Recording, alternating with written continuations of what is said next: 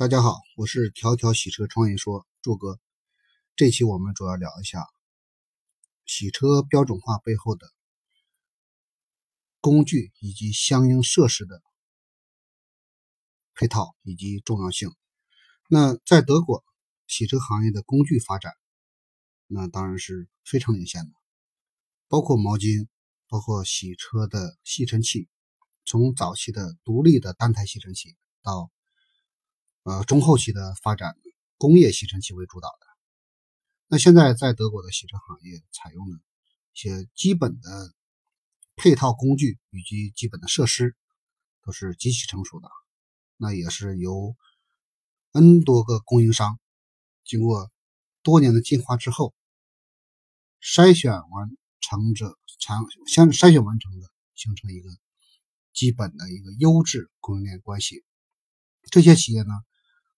目前也形成了洗车行业的主流供应企业，比如说吸尘器，德国有个叫 East 这个品牌，它专业做工业吸尘系统。那在所有的洗车中心正规的中心里面，很多人能看到这个品牌的出现。就是说，这种配套工具以及相应设备装备设施的供应链，在很很多行业是不被重视的，实际并不是这样的。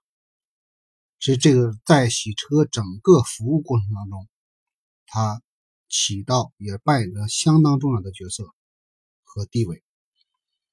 那工具的应用在洗车行业，对于标准化的形成和辅助能力，那是非常重要的。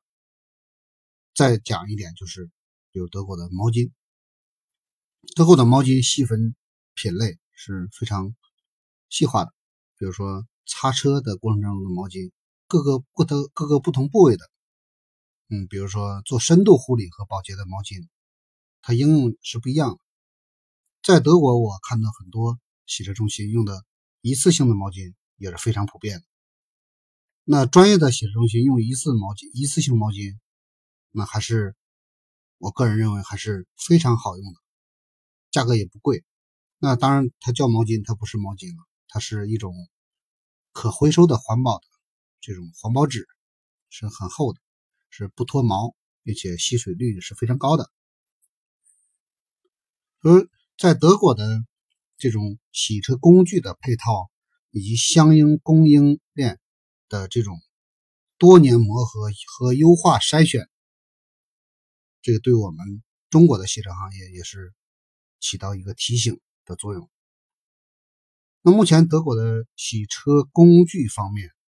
我还没有看到由中国供应商来完成供应的一些基本的工具和设施和设备，尤其在配套的工具上，比如说一些重要的这种，嗯，使用高压清洗高压清洗枪，嗯，吸尘器、吸尘器、吸尘枪以及相应的配套设施，还有设备间所用的各种配套设施，目前还没有看到。所以这一一点。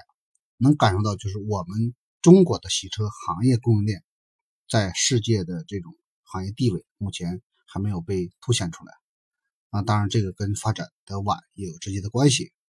那德国的洗车行业供应链，尤其工具方面的一个配套，那我们看到了，就是在每个细节处理上都优于我们很多年。对，那这个很细化的一个细节体现，就能看到我们的差距。到底在哪里？呃，去年我们在德国参观考察的时候，啊，专门看到一个洗车中心，它应用的一个擦清洁内饰的一个，啊，一个水汽装置的一个清洗器清洗装置，在中国呢，这个装置呢，销售价格应该在二十块钱到一百块钱不等。那一百块钱的这种。工具在中国来讲，啊，那就是很奢侈了，并且用起来看着还算可以。但我们经过多年的这种使用呢，看到这里边很多弊端。那也看到德国本土的这种工具，那当然这里边是没有崇洋媚外的这种成分在里边，也不需要去崇洋媚外。我们就是就事论事的来讲这个产品配套工具里边的这种理解和技术和开发能力。包括生产和制造能力和精度上。